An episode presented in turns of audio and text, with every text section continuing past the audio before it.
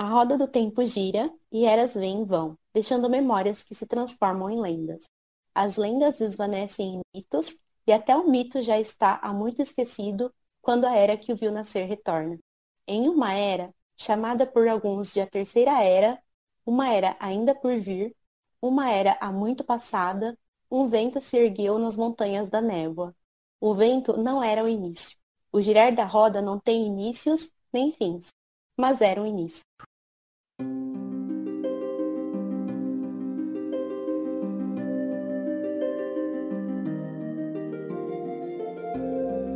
Kai Sharma Netrin.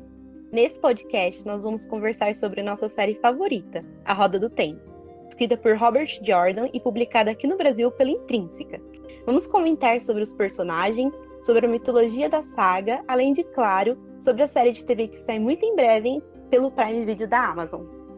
E quando o sangue foi derramado no solo onde nada crescia, os filhos do dragão começaram a brotar, o povo do dragão, armados para dançar com a morte, e eles convocou desde as terras desérticas, e eles estremeceram o mundo com batalhas. De A Roda do Tempo, por Sulamen Sobarad, historiador-chefe da Corte do Sol, a Quarta Era. É Charma Netherem, sejam bem-vindos a mais um episódio do Povo do Dragão, e hoje especialmente vamos falar sobre o Povo do Dragão original. No episódio de hoje, nós vamos falar sobre a história do Ozael, esse povo tão querido da Roda do Tempo, um povo que divide opiniões, mas geralmente as pessoas amam muito Israel, a cultura deles. Então hoje a gente vai adentrar bastante no passado, no presente, na cultura, quem são Israel, porque onde vivem, o que comem, hoje no Globo Repórter. E hoje em especial, caros ouvintes, pedimos um pouco mais de atenção. Teremos spoilers nesse episódio até o quarto livro da saga, A Ascensão da Sombra. Aquele livro laranjinha, tido por muitos aí como o favorito de toda a saga. Recomendamos então que você tenha lido pelo menos esse livro, porque haverá spoilers pesados sobre né, tudo que se ocorre, não tudo, mas um, de uma grande parte do enredo do quarto livro. Então fiquem avisados. Se você gosta de spoilers, então é, fique com a gente, que nós hoje vamos falar sobre Uzael. Eu sou o Kalil e ele matará seu povo com a espada da paz e os destruirá com a folha. Pela minha honra e pela luz, minha vida será uma adaga para o coração do cega vista. Meu nome é Luan e vamos ver qual é desse Zael. Oi, gente, eu sou o Emerson e traga os seus raios aí, Sedai. Vou dançar com eles. Olá, povo do dragão. Eu sou a Gisele e sejam bem-vindos ao primeiro episódio de 2021. Ele emergirá de Hilden ao amanhecer e unirá a todos com elos que não poderão ser desfeitos. Ele os trará de volta e os destruirá. Arrupiei! Meu Deus, eu amo. Matou o Zael. Nessa jornada pela história do Zael, nós vamos adentrar bastante em todos os detalhes da cultura deles. Vamos falar sobre o passado, sobre as culturas de honra e obrigação, as relações familiares, os lugares onde os Zael habitam, as divisões entre eles, a guerra do Zael. Então, vem com a gente nesse episódio super especial, porque os Zael são os queridinhos de muita gente, inclusive de nós aqui, até porque o podcast é nomeado é, em homenagem a eles, o povo do dragão original. Para começarmos, vamos adentrar pelos recônditos sombrios do passado do Zael. Vamos retornar lá à Era das Lendas, há milhares de anos atrás, enquanto os Aes Sedai eram homens e mulheres, uh, havia Olgir e Aiel trabalhando juntos. Então vamos começar um pouquinho a falar sobre os Dashenail, ou os Ael original.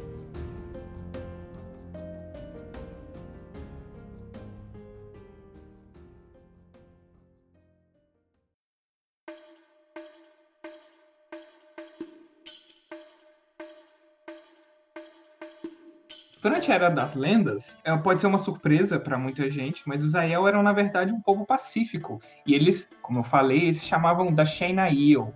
E eles seguiam o caminho da Folha, que hoje nós vemos uh, com outro grupo na saga, mais sobre isso um pouco mais à frente. Mas os Aiels da Shenail de então, eles seguiam o caminho da Folha, que é um preceito, uma filosofia de vida determina que a violência jamais pode ser utilizada contra qualquer pessoa que for, né?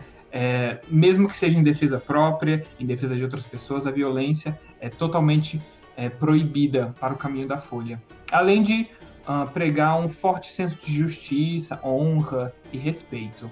Os da Shenail daquela época serviam aos Aes Sedai. Eles basicamente eram, cada um mais ou menos servia a um Aes Sedai, executando tarefas diárias, é, fazendo favores para os Aes. Meio que um garoto de recados misturado com um secretário, mas com eles eram tidos em uma alta conta pela sociedade da Era das Lendas. Então, eles eram um pouco mais do que isso. Eles também serviam junto aos Ogier e aos construtos Nim, lembram? Aqueles construtos que eram especialmente fabricados para cuidar da agricultura e da, né, da produção de comida na Era das Lendas. Que a gente vê na saga como o Homem Verde, lá em O Olho do Mundo. Então os Aiel funcionavam, é, trabalhavam junto com os Ogier e os Nim, cuidando da agricultura, exatamente. Eles tinham um talento que foi perdido há muito tempo, que se chamava voz. Por meio desse talento, eles cantavam, literalmente cantavam, para que as colheitas fossem mais favoráveis, que a produção fosse maior, de um jeito meio mágico, assim, a gente não sabe muito a origem do, desse talento, mas é quase certo que ele não tem relação nenhuma com o poder único. Com base né, no nosso episódio sobre a Era das Lendas, sabemos tudo que rolou, né, vocês sabem o que levou à queda daquele paraíso, né, daquela sociedade paradisíaca, né, a abertura da fenda do tenebroso, a libertação parcial do tenebroso, ele não saiu totalmente, mas a guerra da sombra, a ruptura do mundo, os Aes Sedai enlouquecidos, então todo aquele caos que fechou a Segunda Era estava rolando. E os Aiel, com os Aes Sedai, estavam, digamos assim, muito vulneráveis, principalmente os Aiel. Então, os Aes daquela época tinham muito medo de que os Aiel fossem perecer, fossem ser exterminados. As Aes aliás, porque os Aes homens estavam todos ensandecidos. Então, eles tinham medo que os Aiel fossem perecer totalmente. Então, a Aes Solinda, ela incumbiu o Zael de uma grande missão, que seria a grande missão que definiria é, a personalidade do Zael e todo o futuro deles dali para frente. Ela incumbiu ao Zael por meio do servo dela, o Aiel Jonai, que incumbiu eles de levar todos os Sangreal, Angreal e Terangreal, né, os objetos do poder único, de levar esses objetos em grandes carroças. Eles seriam todos reunidos em uma grande procissão, em uma grande caravana, e deveriam achar uma cidade, algum lugar mais secreto para que esses fossem escondidos dos Aes Sedai masculinos ensandecidos. Então, essa foi a grande missão do Zael e como eles seguiam o caminho da Folha, com um olhar sobre a vida muito mais preocupado com honra e justiça. Então, aquilo ali foi realmente uma missão de vida.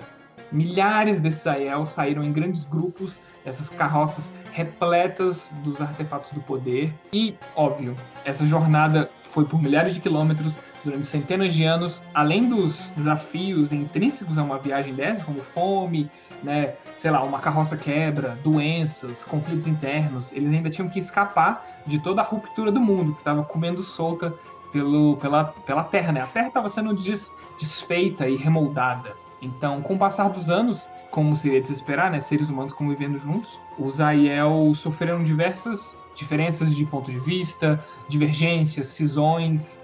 Então, os da Shenail se partiram pela primeira vez, ocorreu a primeira cisão quando o grupo foi dividido em dois. De um lado, havia aqueles que valorizavam com muito respeito, com muita determinação, a tarefa que as Aes Sedai haviam conferido a eles e queriam continuar com a tarefa e continuar à procura desse lugar para guardar os artefatos. Do outro lado, havia aqueles que já estavam desacreditados com toda aquela busca e que resolveram seguir caminho em busca do talento perdido da voz, para que eles pudessem voltar a entoar suas canções, a se conectar de novo com o caminho da folha. Então, essa foi a primeira divergência dos The Shenail. Mas o grupo que continuou na empreitada é, seguiu em frente. E a gente vai falar mais um pouquinho sobre o que aconteceu com esse outro grupo que partiu é, em busca da voz, em busca da canção. Seguindo aí, uh, o grupo que tocava a missão, eles, em determinado momento, o, um dos Aiel, chamado Lewin, ele encontrou um bando de saqueadores que havia capturado várias mulheres do grupo. Né? Durante esse conflito, ele reuniu uma galera para ir lá tentar resgatar essas mulheres Aiel. Durante esse conflito, o Lewin usou uma lança para se defender e acabou matando um dos bandidos, rompendo um grande tabu, um enorme tabu da sociedade dos Dashen Aiel. Né, em completa contradição contra o caminho da Folha. Então, que pregava a não violência absoluta, ele acabou matando uma pessoa. É, o Lewin acabou decidindo que, né, com base nos perigos da viagem, com tudo aquilo que ele tinha visto, que a lança seria uma arma adequada para se usar em batalha pois além de servir para defesa, também é uma arma que pode é, servir para caçar, né? Então ela é útil nesses dois sentidos, enquanto que uma espada é usada somente para matar pessoas. Quando ele voltou ao acampamento, né, depois de ter assassinado aquele homem, a mãe dele recebeu com muito desdém, é, ordenando que ele escondesse o rosto, que ela jamais queria ver a cara de um assassino é, na frente dela outra vez. Foi a partir daí que surgiu o costume do Zael em cobrir os rostos com um véu antes de entrar em uma luta. Seguindo aí, os jovens do grupo, eles tinham uma visão muito diferente dos membros mais velhos. É, com relação a manter o caminho da folha. Os jovens eram muito, eles estavam muito mais preocupados em se proteger e evitar ataques, e os velhos, os idosos, queriam mais manter as tradições, o antigo caminho da folha. E aí ocorreu uma segunda cisão quando os, os membros mais jovens, mas não totalmente, né, havia jovens e velhos dos dois lados, decidiram partir esse grupo liderado pelos mais jovens e encontrar seu próprio caminho, acreditando que eles deveriam lutar em defesa de suas famílias e que aquilo não tirava a sua herança, a sua honra como Aiel, né?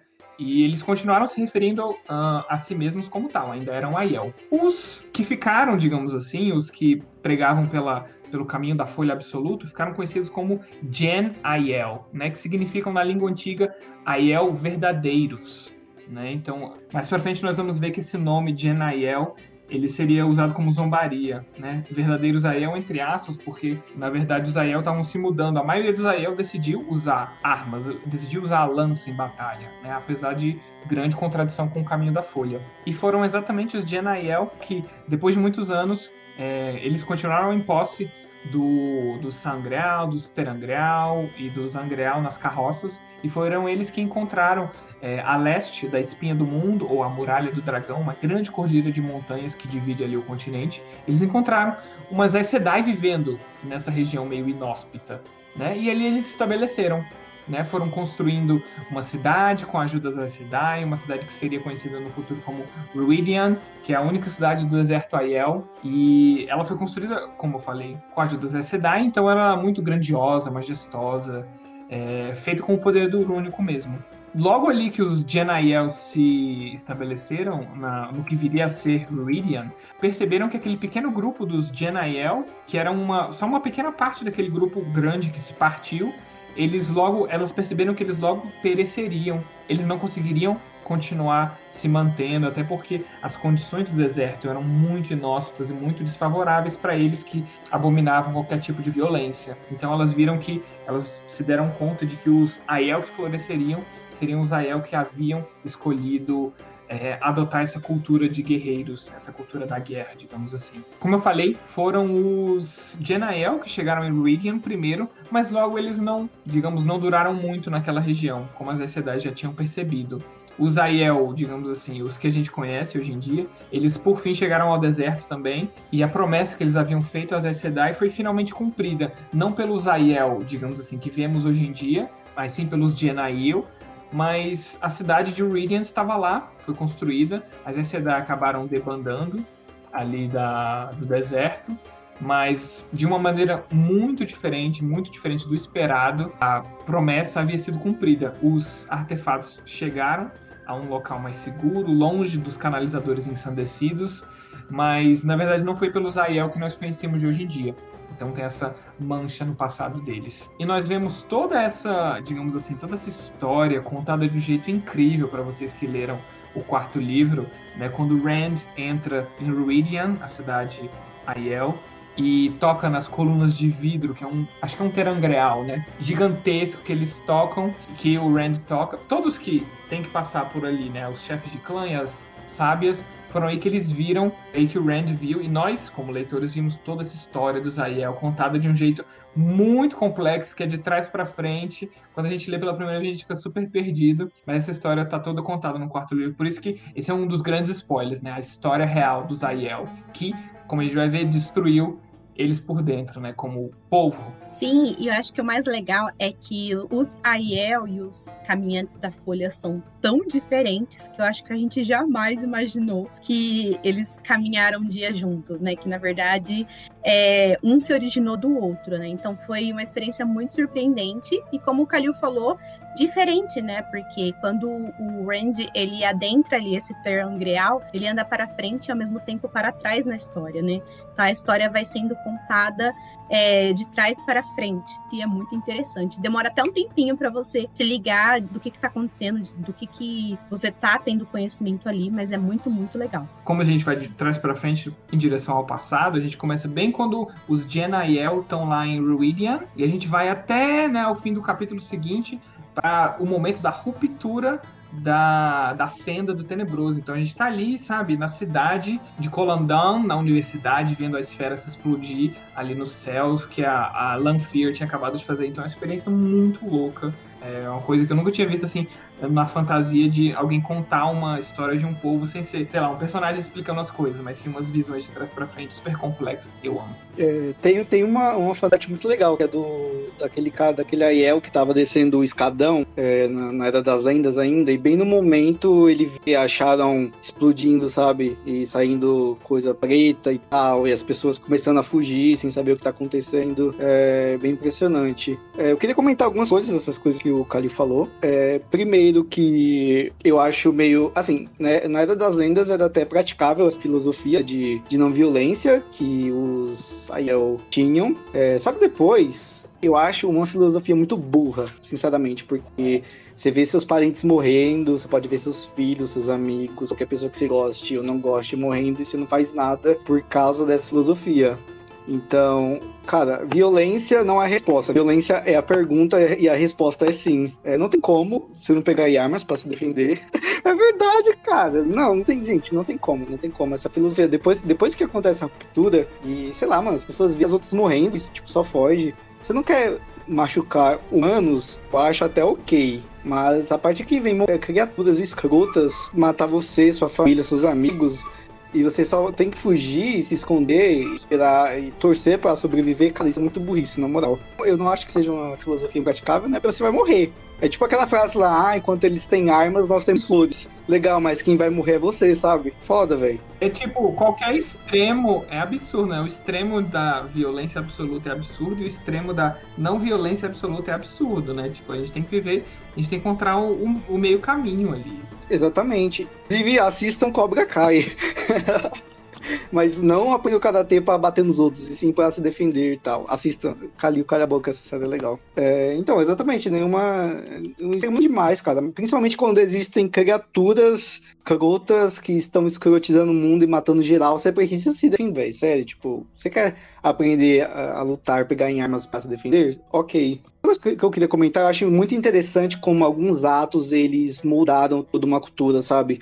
Então, é, no caso do, da criança que mata, né, alguém com uma lança, que ela pensa que é um galho, ela pega, mas na verdade é uma lança e mata a pessoa que estava querendo machucá-la. E depois disso a mãe diz para ele tampar a cara que não quer mais ver ele, que não é o filho, não sei o quê. E isso acaba moldando Israel, porque desde então eles usam a choufa somente para matar.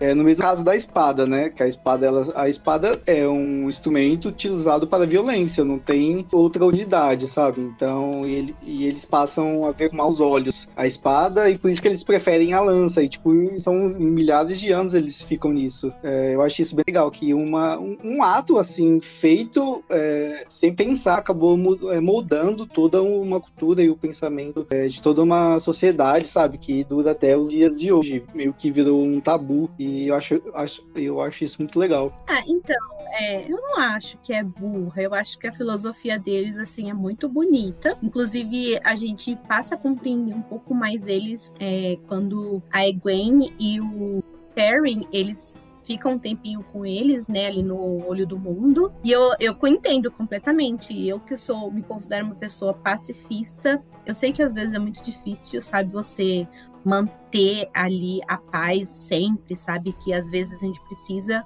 de violência para moldar o mundo. Mas mesmo assim, eu acho que eles conseguem fazer a diferença do jeito deles, sabe? Então, eu gosto bastante dessa filosofia. Não sei se eu conseguiria também fazer parte. Não sei se eles fazem diferença, na verdade. Eu acho que eles têm, tipo, é uma filosofia bonita, só que é impraticável. Tipo assim, ela era praticável, não era das lendas, quando não, não existia esse conceito de guerra, sabe? Hoje em dia, depois da ruptura, depois das criaturas que matarem todo mundo, eu acho que virou meio impraticável. E, tipo, essa filosofia é pedir pra, pra ver seus parentes morrerem na sua frente e você sofre de... Isso acontece durante a série, tem, tipo, massacres que o povo, que os Tuatuan, eles morrem justamente porque eles não se defendem nem mesmo de criaturas não humanas, sabe? Então, tipo, sei lá, eu acho muito zoado. Mano, eles fazem os outros se sentirem mal por pegarem armas, sabe? Tem, tem no mundo, tipo, é, tem o pessoal que fala com o Perry e ele fica. Ele se sente mal porque ele pega no machado, né, pra se defender, que ele tá treinando. E, tipo. Será que é bom ele se sentir mal? Porque esse se sentir mal, às vezes, é uma âncora do que ele acabar surtando e virando um cara sanguinário, sabe? Então, às vezes, por isso que eu acho que a filosofia deles é importante, para trazer um pouco de noção para as pessoas, sabe? Do quanto que, sei lá, vingança, violência é ruim, sabe? Eu, eu entendo, eu, que nem eu falei para você, eu acho que talvez eu não conseguiria fazer parte, mas eu entendo também que é muito importante eles estarem ali, sabe? Porque, querendo ou não, não ah, a gente está vivenciando uma guerra, beleza. Mas tem outros momentos em que as pessoas matam por ganância, sabe? Matam por matar. E às vezes é interessante conhecer a filosofia deles. Eu acho que é uma boa resposta essa aos Tuatawan são justamente os Ael, que tem um código de honra e obrigação muito é, seguido à risca, sabe? Eles levam muito a sério é, esse momento de luta e tudo, tem todo um sistema de regras, então eu acho que é uma. Eles não têm essa questão de. Óbvio que os Ael não são todos puros santos e que só cometem violência contra crias da sombra, mas eles têm todo um controle social, assim, de que envolve honra e tudo, e que já dá uma mitigada boa, assim, no, no uso doido da violência. Que a gente vê que os, os outros povos são muito mais violentos e criminosos, digamos assim, do que os Aiel, porque os Aiel têm toda essa filosofia própria deles por trás, que não é não violência absoluta, mas também não é pacifismo absoluto. Dessa parte eu concordo com vocês, sim. Assim, cara, assim, eu entendo da onde, da onde que a filosofia veio. Vi de uma época que era, tipo, paz, não tinha guerras. Então, e agora tem, mano. E agora as pessoas, as pessoas são mais escrotas do que elas eram.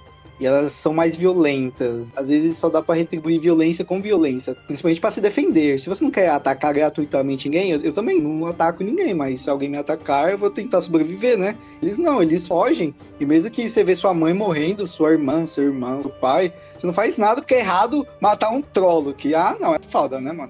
Devia, eles deveriam reformar essa filosofia falando, exceto crias da sombra. Crias das sombras pode meter o cacete, pode matar mesmo. Como diria então a nossa grande filósofa Inês Brasil, se me atacar, eu vou atacar. Então, essa é a filosofia dos Aiel.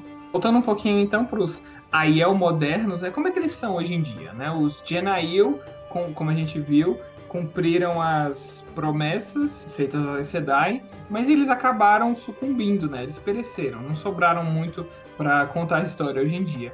Então, é, bem aclimatados à nova terra, né, ao deserto Aiel, os Aiel se especializaram nas artes de combate, com diversas armas, com exceção da espada, como nós já havíamos falado, e eles são conhecidos por todo o continente como os guerreiros mais ferozes e eficientes do mundo. Como diz aquele ditado, né, um povo guerreiro e endurecido, ele é moldado justamente por uma terra dura e impiedosa, uma terra dura e endurecida. Né? Eles são produto totalmente do deserto Aiel.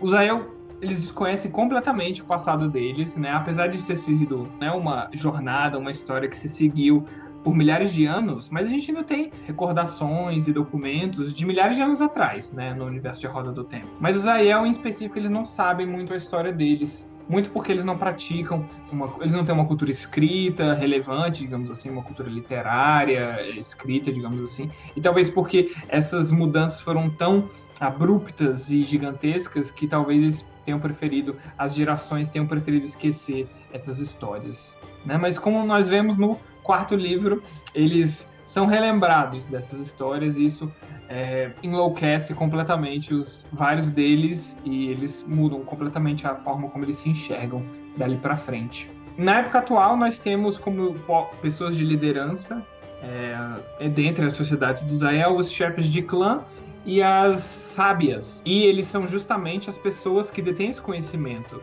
do passado dos Ael. São eles que têm o direito de entrar em Ruidian e tocar nas colunas de vidro, mas obviamente eles guardam muito segredo porque muitos que adentram As colunas não sobrevivem à verdade. Enquanto etnia, se vocês lembrarem lá do nosso segundo episódio, o Robert Jordan, ele deliberadamente criou o Zael como um povo do deserto de pele clara e olhos claros, assim, e de cabelo de cor clara também, especificamente ruivo.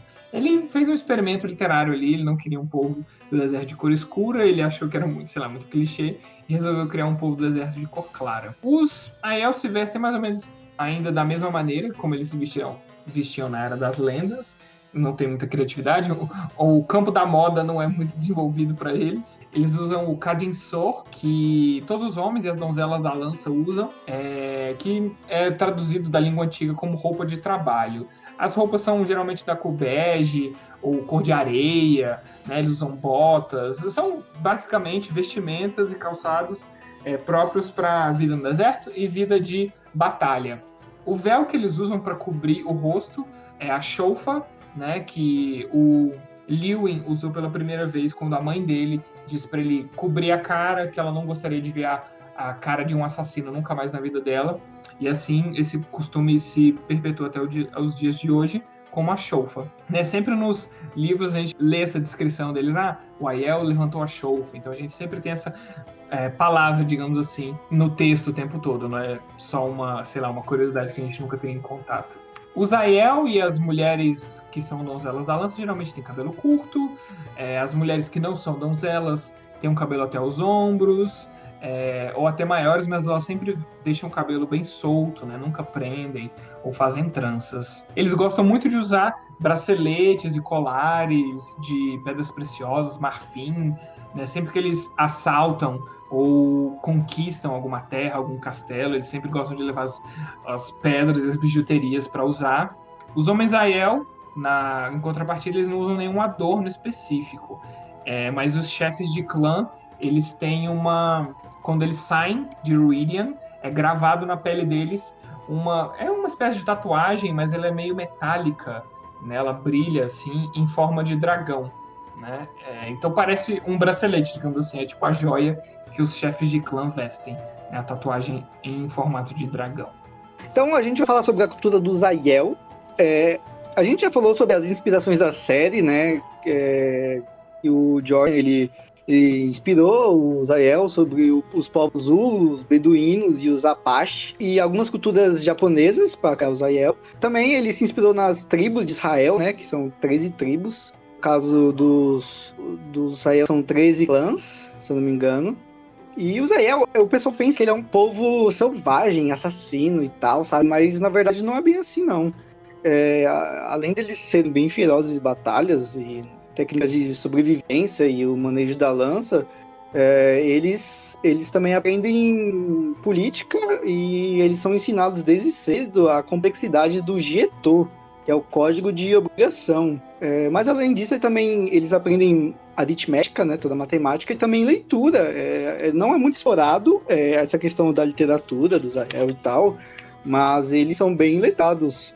E então eles gostam bastante de livros. Tanto que quando teve, a gente vai falar mais pra frente, teve. Eles invadiram a, a cidade de o reino né, de Kairien, invadindo a capital, eles queimaram tudo menos a biblioteca. É, então eles valorizam muito os livros e a literatura em geral, e eles têm uma boa educação. Então qualquer pessoa que goste, que vendam livros, eu não sei como é, no universo do tempo qual é o nome das pessoas que vendem livros, deve ser, sei lá, mercadores. Eles são bem-vindos quando eles estão no deserto com livros. Então, gente, eu tô regravando essa parte aqui do podcast porque nós tivemos um problema com o áudio, tá? Então, é, eu vou falar agora sobre o Gieto, é, os Aiel, eles substituíram o código de aceitação passiva, né, que existia na Era das Lendas, por um complexo código de honra e obrigação, que foi chamado de Gieto, Gieto na língua antiga, tá? É, de acordo com esse código, há muitos caminhos para a honra, é, e cada qual tem a sua própria trajetória até ela.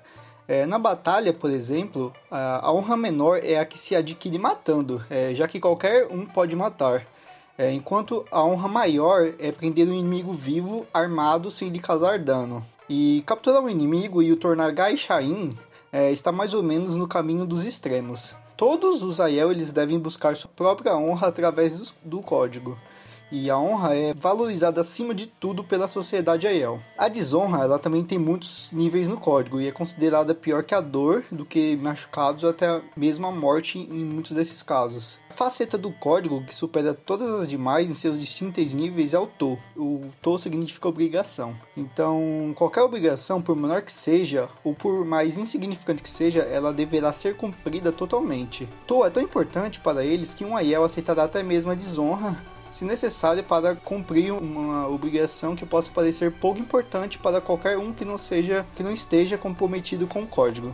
A gente vê, né, bastante é, durante a série o pessoal falando que eu tenho tô contigo, né? Na maioria dos casos é, acontece quando alguém salva a sua vida e você fala que não tô com você, ou seja, a pessoa vai fazer tudo para cumprir, tipo, com, com esse ato. Então, se você salvou a vida do Aiel, ele vai te retribuir de alguma forma e, tipo, ele nunca vai esquecer aquilo. Eu demorei muito para aprender o que, que é dietor de verdade. é muito complexo, né? Tipo, toda hora um personagem aí eu falo, eu tenho tô com fulano, eu tenho tô com você, e eu ficava, meu Deus, pra que isso? tipo, só segue com a sua vida. Mas é uma coisa muito complexa, muito que. É legal uma coisa muito complexa num livro ficcional, que mostra que é, o autor, sabe, ele se debruçou e teve muito tempo para bolar essas coisas. Então, eu gosto quando uma coisa é complexa que eu não entendo, mas é bem feita, não quer dizer que é confuso.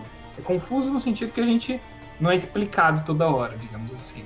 Eu gosto bastante. Eu acho que, eu acho que é tão complexo, assim, difícil de aprender, porque é, e é tão bem feito, porque parece realmente real, sabe? E acho que para você entender completamente em sua essência, você precisaria ser um Aiel também, né?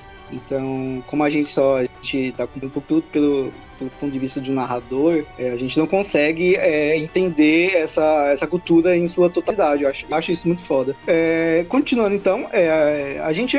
Vamos falar dos Gaishain, né? Os, os, os Gaishain, ele significa comprometido com a batalha, na língua antiga, e é utilizado para se referir aos Aiel que eles são tomados como os prisioneiros por outros Aiel numa incursão ou em alguma batalha. Eles estão obrigados também pelo Gieto, né? Então eles têm que servir ao seu captor durante um ano e um dia.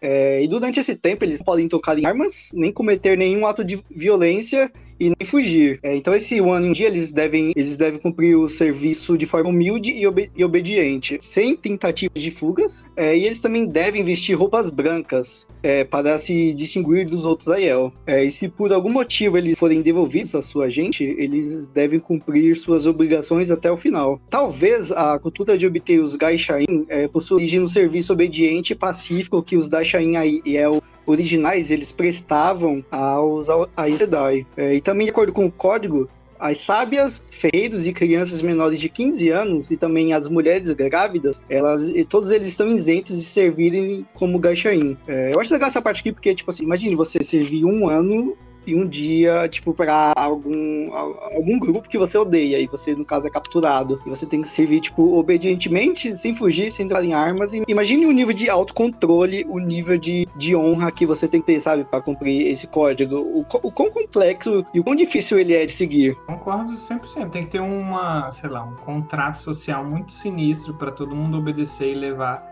a sério essa prática. Sim, e aprende muito conforme você tá servindo aquela pessoa, né? Você acaba aprendendo a conviver com aquela pessoa, você aprende a controlar então as suas ações, sabe? Então eu sempre fico chocada como eles estão sempre em aprendizado, sabe? Então, falando sobre as relações familiares, como funcionam as relações familiares entre os Aiel, essa sociedade tão diferente? Pra gente que tá lendo, né, a gente acha um pouco difícil de compreender. É, só que os Aiel são de boa. É, algum, então a gente vai dar alguns exemplos para ver se, a, se fica mais fácil de ler, tá? Já que a explicação completa deve ter um livro inteiro de acordo com os Aiel. Então vamos lá. É, nós temos as primeiras irmãs e primeiros irmãos. E, é, esses dois têm a mesma mãe. É, então, irmãs segundas e irmãos segundos se referem aos filhos de uma irmã primeira ou irmão primeiro da mãe de alguém. Mano, meu Deus, velho. Eu, eu, aqui, eu entendi certinho e agora já esqueci. Deu pra entender? Não! eu pensei que eu tinha entendido. Não, tipo, você leu certinho, mas eu não consigo absorver essa informação, é só isso.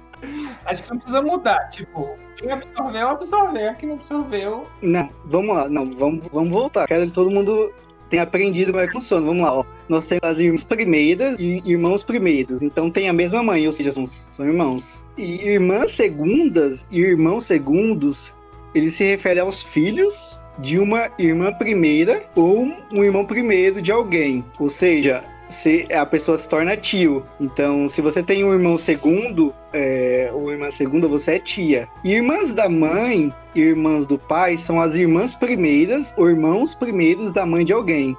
Deu pra entender essa, essa segunda parte aqui? Meu Deus. Pior que não é difícil, gente. Não é difícil. É só pensar. É porque é muito. A gente se prende muito aos termos, né?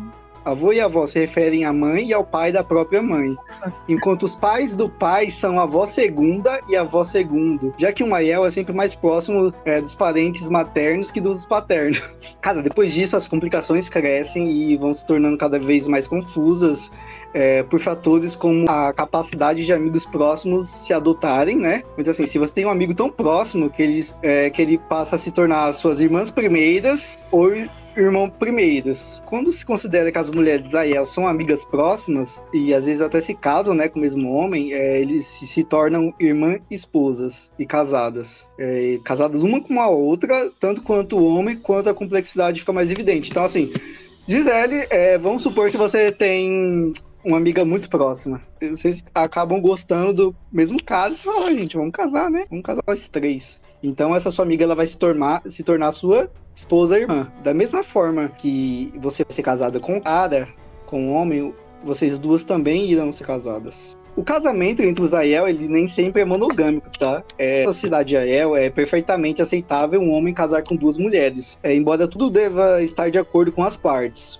Então deve estar tudo de acordo, né? Não tem como casar sem querer e tal. É, então as mulheres geralmente elas são quase irmãs ou primeiras irmãs, né? Que depois, quando é, o matrimônio é realizado, se tornam irmãs esposas.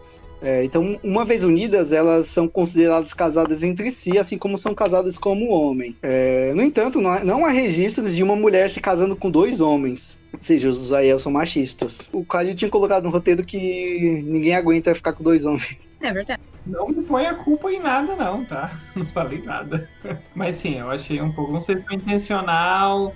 Ah, ou se foi só uma falta de visão do Robert Jordan mesmo. Porque a gente sempre vê essas coisas de monogamia ou de poligamia e é sempre é, do lado um homem com várias mulheres, né? Sempre assim. Eu acho que foi um fetiche do Robert Jordan que ele colocou ali no, no livro. Com certeza foi fetiche, não tem nenhuma dúvida disso. Eu acho que não, eu acho que não. É com- Como ele usa muitas, é, muitos elementos árabes, né? Inspirado em cultura árabe, tipo, na- é super normal, tipo, um homem ter uma mulher, sabe? Enquanto o mesmo não pode acontecer. É, de qualquer forma, é, os Ael, ele, ah, eles são bem é, liberais, né? Nessa questão é, sexual. Então, mesmo tem, como eu tinha falado pra Gisele, tem caso de personagem que é casado e com chefe de clã e mesmo assim sai com outro, sabe? Tipo, não tem muito isso, não tem muito. eh, Acho que não tem um conservadorismo grande assim na sociedade. Embora não, não, não tenha rígido de uma mulher se casando com dois homens. Enfim, há, há tantos termos quanto há laços sanguíneos, né? Então, apenas um Aiel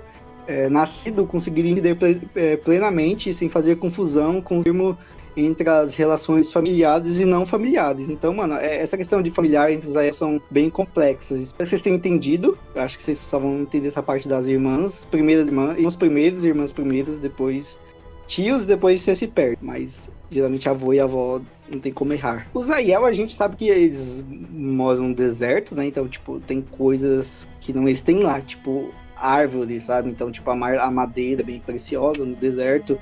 E eles gostam muito de joias, né? Os Aiel, eles gostam muito de joias e bijuterias e colares e, e anéis.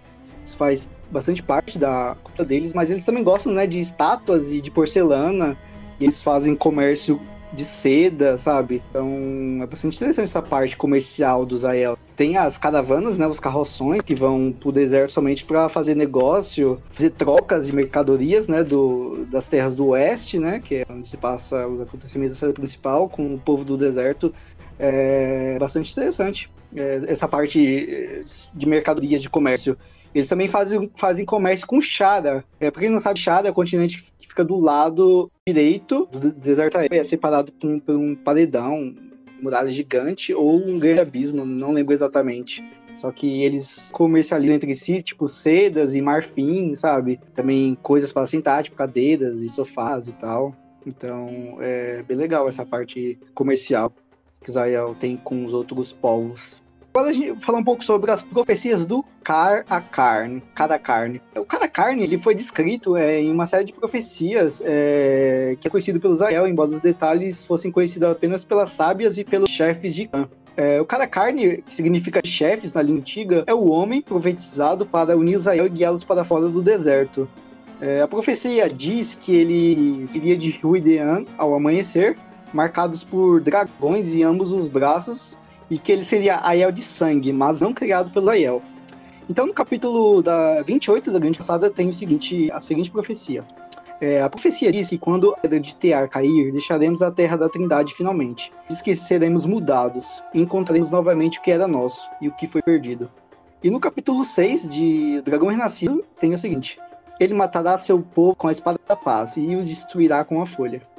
É, no capítulo 34 é, do livro Ascensão da Sombra, tem a seguinte profecia: Ele nascerá de uma farda Aresmai, sangue do nosso sangue, misturado com o sangue antigo, criado por um sangue antigo que não o nosso, de sangue, mas não criado pelo sangue. Ele virá de Ruidean ao amanhecer e amarrará com laços que não podem se quebrar. Ele os levará de volta e os destruirá. Ele derramará o sangue daqueles que se dominam a Aiel como água na areia e os destruirá como galhos secos mas o que restar distante ele salvará, e eles vi viverão. Então, junto as profecias sugerem que os Aiel eles deixarão a terra da Trindade e eles voltarão a seguir o caminho da Folha. É, também é dito que depois de passar pelas colunas de vidro de Ruidean, é, o carne guiará os Aiel para fora da terra da Trindade. É, eu acho bem legal é, essa parte das profecias, que cada povo, ele, ele, ele, o dragão renascido tem um nome diferente, né? Para os Aiel é cada carne, para o povo do, das terras oeste é Dragão Renascido, para o povo do mar é Koramur, para o Shao Shan, não me importo com o Shao Shan, então não, não lembro. Foda-se Shao Shan. Se alguém lembrar disso, alguém lembra como é que o Shao Shan chama o Dragão Renascido? Não, ninguém se importa também. Ah, também. Obrigado, Gisele. Inclusive, eu não vou participar do próximo episódio sobre o Shao Shan. Gente, eu amo profecia, sabe? Se você quer me convencer a ler um livro, você fala para mim que tem profecias neles. Porque com certeza a gente vai ver essa profecia se concretizar. Então, nossa, eu adoro. E, gente, eu amo a Roda do Tempo. E um dos grandes motivos é por causa das profecias, sabe? E a gente vê tudo assim se concretizar e dá até aquele arrepio todo, sabe? Ai, amo. Eu gosto das, das profecias porque, tipo, elas nem, elas, elas, elas nem sempre acontecem a gente, da forma que a gente espera. Então, tem umas que são muito mais metafóricas do que literais, é, sabe? Elas são literais. Sim, exatamente. Elas são bem metafóricas. Então, tipo assim, tem profecias que falam que ele vai dobrar os mares, as montanhas, e ele vai não sei o quê. Tipo assim, mano, calma aí, gente. Sabe, o pessoal acaba levando, pensando que é muito ao pé da letra, sabe? Que o Rain ele vai sair do o ar, destruindo a terra e tudo. Mas, gente, calma aí. Eu adoro, tipo, essas profecias mais. E é, é incrível a habilidade que o Robert Jordan usou para criar as profecias com um linguajar todo bíblico, assim, então é uma coisa que tem, é, sabe, fica repetindo o pronome, então é todo um, um linguajar bíblico que dá um senso de épico também pro, pra dar uma sabe, por isso que a gente se arrepia quando a gente ouve as profecias, porque elas são bem, é, não repetitivas, mas é que elas têm uma cadência, elas são bem bíblicas mesmo, não tem outra palavra para descrever, assim, o modo como elas são escritas, então é tudo bem pensado para ser realmente é, falar sobre a vida de Jesus renascido, Rand Althor. Exato, mais conhecido como Randeus. Randeus, Randeus. Eu gosto bastante, tipo, o ciclo Cadaiton. Eu não sei se as profecias do Cada Carne e do Povo do Mar, eles fazem parte do ciclo Cadaiton ou só, só, só as profecias da, do povo das terras do oeste fazem, sabe? Mas acho que todas, de, de certa forma, são fazem parte do ciclo. Tem que dar uma olhada depois. É que o ciclo Caraiton, todas as profecias, não só do Range, mas também tipo, sobre os Taveren, tipo, fazem parte do ciclo também. Tanto que até a Nainive tá, é citada no ciclo Caraiton, sabe o que ela faz e tal. O Mesh também é, o Per. As do Zael, do Povo do Mar, não entram muito no ciclo, não. Não faz. Elas são mais separadas. Hum. Tá, agora eu vou falar sobre as relações com os Tuatan. É, segundo o caminho da folha é, dos Tuatan, é, todos devem seguir o exemplo das folhas, né? Então, tem aquela frase bem famosa do olho do mundo, que fala que a folha vive o tempo que lhe cabe e não luta contra o vento que a leva embora. A folha não provoca dano algum. e finalmente cai para alimentar as novas folhas. É, os Tuatan, eles acreditam que nenhuma pessoa deve causar dano a outra por razão alguma, é, seja qual for. Ou seja, eles estão é, muito errados, né? No mundo ideal, talvez sim, ninguém provocaria dano a ninguém, só que a gente vive num mundo violento e que às vezes a violência é a única forma de sobreviver, sabe? De se safar seja, poxa, gente, vocês vão ver seus amigos morrendo. Vamos pegar em armas, pô. Vamos pegar em espadas, em tacos, lanças. Precisa nem ser espada, mano. Pega um pedaço de pau, pelo menos, sabe? Já dá pra se livrar de algumas situações algumas vezes. Então lembre-se, violência não é resposta, é pergunta. A resposta é sim. É, então, o que, que aconteceu com Zael? Que eles deixaram as carroças, né? E tanto tempo atrás para buscar a canção antiga. É, só os Tuatã, é, dentre de todos os descendentes dos Daishin Ayel originais, eles ainda seguem o caminho da folha. É, eles são conhecidos pela maioria dos povos como povo errante, né? Então eles perambulam pelo mundo, é tanto fora é, como por dentro do deserto em algumas caravanas exuberantes, assim, super coloridas, super é, chamativas. É, e eles são conduzidas por um homem chamado de Mad. É, cada, cada caravana ela segue buscando o sonho da paz perdida. É, eles vestem roupas super coloridas, super chamativas, que muitas vezes é descritas como feias, sabe? Muito exuberantes, muito extravagantes, né? pelas pessoas. Mas as pessoas que não fazem parte dos Platan. É, então eles se movem, né? Além de estar super coloridos o tempo todo, eles se movem, como se sempre estivessem escutando música, né? Sempre prontos prontos para dançar.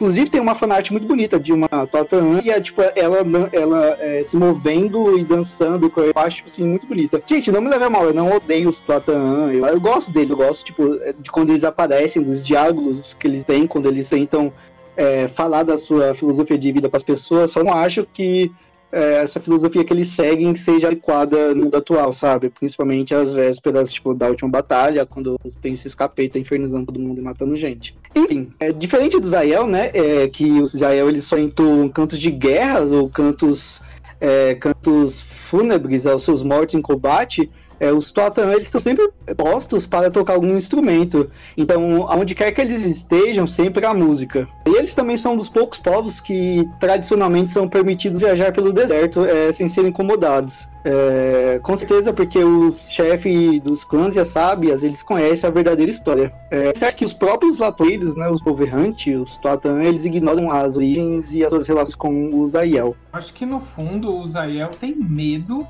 dos latoeiros, porque é, um medo meio inconsciente, assim, porque de alguma maneira eles sabem que, na verdade, os Tuatawan são os, as pessoas que não quebraram seus juramentos com o caminho da folha e seguem ele até hoje. Então, é uma coisa de medo inconsciente, por isso que eles não mexem muito com os Tuatawan, eles deixam que eles perambulem pelo deserto sem nenhum impedimento. Então tem um pouco assim, eu acho interessante assim, mas eles não interagem tanto assim, só fica aquele é um medo meio é, que fica ali nas entrelinhas, eu acho bem legal. É, é, muito dito, né, que, que os Tuatan eles estão procurando pela, pela canção, sabe? Eu não lembro se é canção antiga, só sei que é pela canção.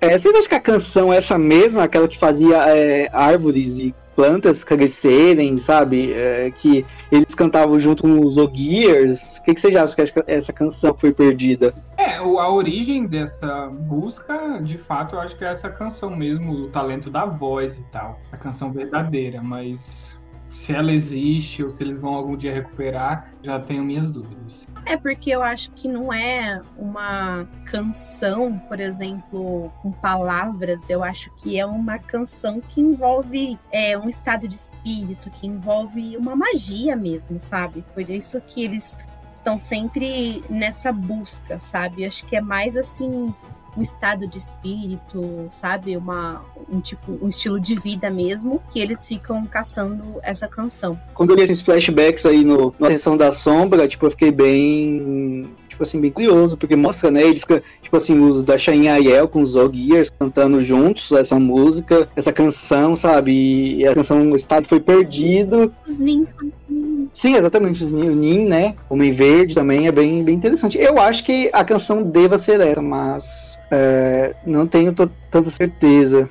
Agora nós vamos falar um pouco sobre os lugares que os Aiels residem, né? Como a Terra da Trindade e também Hilden. Como é de se esperar, é, um povo guerreiro e endurecido habita justamente uma terra também dura e impiedosa, né? Como o nosso amigo Kalil já falou, então, né? Essas terras conhecidas como o Deserto Aiel são uma área extremamente quente e seca que se estende né, da espinha do mundo até os penhascos da Alvorada, que fica no leste, né, para quem estiver acompanhando no mapa, que é habitado então pelos Aiel, no mínimo desde o período em que as Aes Sedai construíram Tarvalon. Há poucos caminhos para entrar e sair do deserto em si, o que faz dele um lugar bastante isolado. Os Aiel se referem a esse ambiente como Terra da Trindade, porque eles acreditam que foi ela que os transformou, né, de três maneiras. Primeiro, a terra é dura como uma pedra, né, e isso foi necessário para moldá-los. Segundo, ela é um terreno onde eles conseguem provar o seu valor. E terceiro, é uma punição pelo seu pecado, pecado no qual nem os Ael sabem, né, eles conhecem até então. A passagem pelo deserto é muito restrita por diversos fatores, né? Como o clima árido, o medo de enfrentar o Zael em combate. É, aliás, apenas mascates e menestréis têm passagem assegurada, né? Além, claro, dos Tuataan, né? Que são os caminhantes da folha. Há não tantos anos assim, os mercadores de Caim também tinham permissão, né?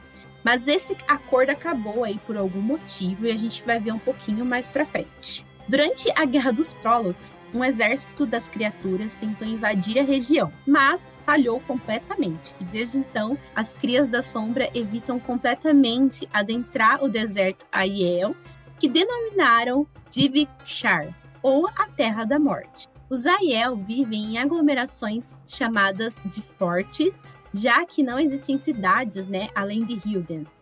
Os fortes se encontram em locais com alguma vantagem natural para defesa ou acesso à água. Por viajarem bastante, os Aiel descansam em assentamentos menores do que os fortes e próximos a uma fonte de água.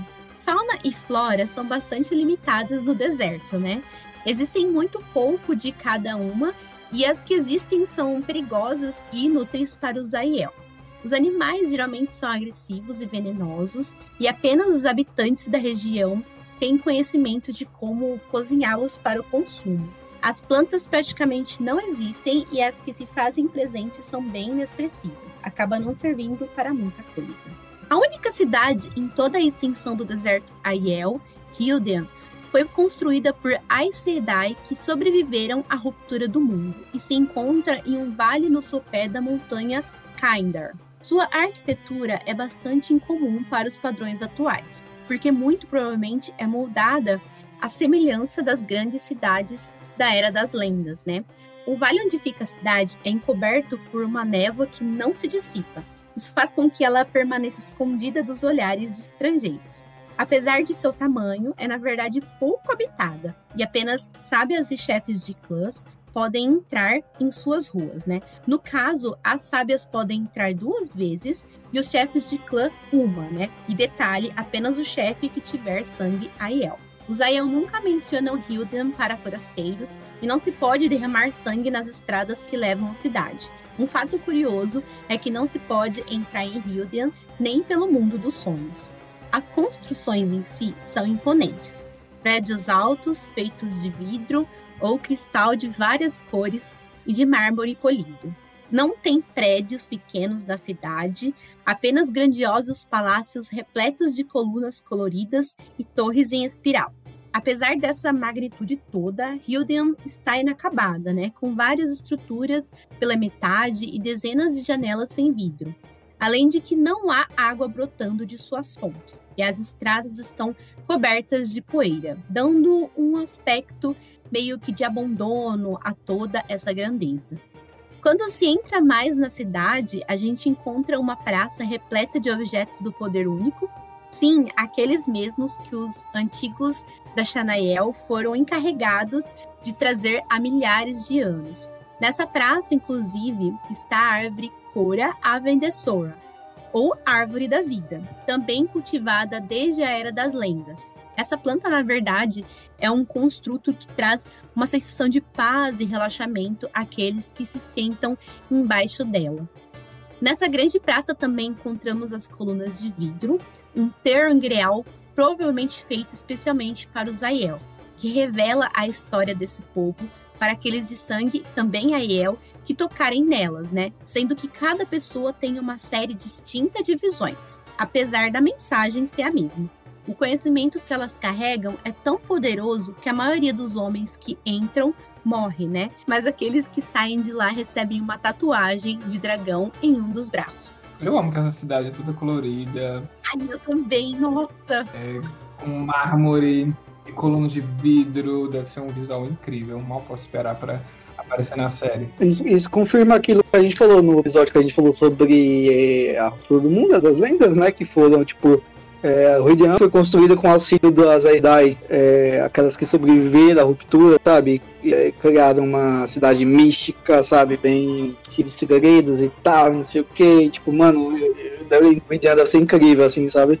É cheio de mistério, sabe? E a névoa assim, que tem ao redor da cidade, acho que quando você chega e você consegue enxergar ela, que não é fácil enxergar, deve parecer uma miragem. Bem por aí mesmo, né? É, como, como é o nome daqueles lugares que tem no deserto, só que tipo tem flora e fauna e são bonitos? Um oásis? Oásis. É, tipo um. É, exatamente, tipo um oásis, né? Tipo, Ruidian, assim, no deserto. Um lugar, tipo, bem especial mesmo. É que o, é que o oásis, ele é um lugar, assim, com muitas árvores. É que tem árvores também de Avendesor, que tem a, na grande praça, né? Uhum. Mas deve ser um negócio, tipo, do pai, no meio do, do deserto, sabe? Uhum. Muito legal. Bom, pessoal, agora a gente vai falar um pouquinho sobre as divisões do Zail. Eles se dividem em 12 clãs é, que cresceram tanto que ficaram tão numerosos quanto as nações do Oeste e que lutam entre si, como também muitas nações o fazem. Mas, sobretudo, eles lutam contra qualquer um que ouse enfrentar o deserto Ail sem ser convidado. Alguns forasteiros, apelidados pelos Ail de habitantes das terras úmidas, entre aspas, ou aguacentos, se aventuram pelo deserto, apesar do perigo, atraídos pela promessa de seda e marfim encontrados em Shara, a nação que se encontra do outro lado daquela terra árida. Os poucos que sobrevivem trazem consigo histórias de guerreiros ferozes de cabelos claros com rostos velados que brotam do próprio solo para matar os intrusos sem piedade. Até mesmo Arthur Asa de Gavião foi incapaz de conquistar o orgulhoso povo do deserto. A ferocidade deles e sua forma pouco ortodoxa de combate foi demais até mesmo para o exército bem treinado de Asa de Gavião. Moldados e endurecidos ao longo de anos pelos rigores de sua terra inclemente, os Aiel merecem sua reputação temível. Eles ainda põem o véu sobre seus rostos antes de matar e são tão mortais com armas quanto com as próprias mãos. Os ecos do amor pela música e dança de seus antepassados só são ouvidos agora no som de flautas convocando os clãs para a batalha. Para eles, a batalha tornou-se a dança das lanças, em que os passos são mortais. No entanto, ainda hoje um Ayu não tocará numa espada mesmo que sua vida dependa disso, e ele não montará um cavalo a menos que seja pressionado. Todos os guerreiros Ayu são membros de uma das doze sociedades guerreiras, que são os Olhos Negros, os Irmãos da Águia, os Mensageiros da Aurora, os Mãos da Faca, as Donzelas da Lança, os Dançarinos da Montanha, os Lança Noturnas, os Escudos Vermelhos, os Cães de Pedra, os Andarilhos do Trovão, os sangues verdadeiros e os buscadores das águas. Cada sociedade tem os próprios costumes e às vezes deveres específicos. Por exemplo, os escudos vermelhos agem como polícia. Os cães de pedra muitas vezes são usados para cuidar da retaguarda durante a retirada de um grupo de investida, enquanto as donzelas assumem com frequência a função de batedoras. É frequente que os clãs invadam o território um dos outros e lutem entre si, mas membros da mesma sociedade não se enfrentam. Nossa, só queria dizer que eu seria, eu acho que do clã. Eu adoro esses nomes dos clãs. Eu seria do. Ou dos dançarinos da montanha, os mensageiros da aurora, mas também os andarilhos do trovão. Também eu acho o nome muito legal. Mas eu acho que seria dos mensageiros da aurora. Kalil seria de todos os clãs. eu não consigo escolher um. Você seria da donzela de lã, da lança. Qual o problema? Poxa, Emerson, que piada de quinta série é essa? eu, hein? Mano, não. Meu Deus do céu, palhaço. Cancelado. Cancelei ele na internet. Eu sei, meu Deus, nem foi com esse intuito, é porque elas são legais, cara. Eu gosto delas.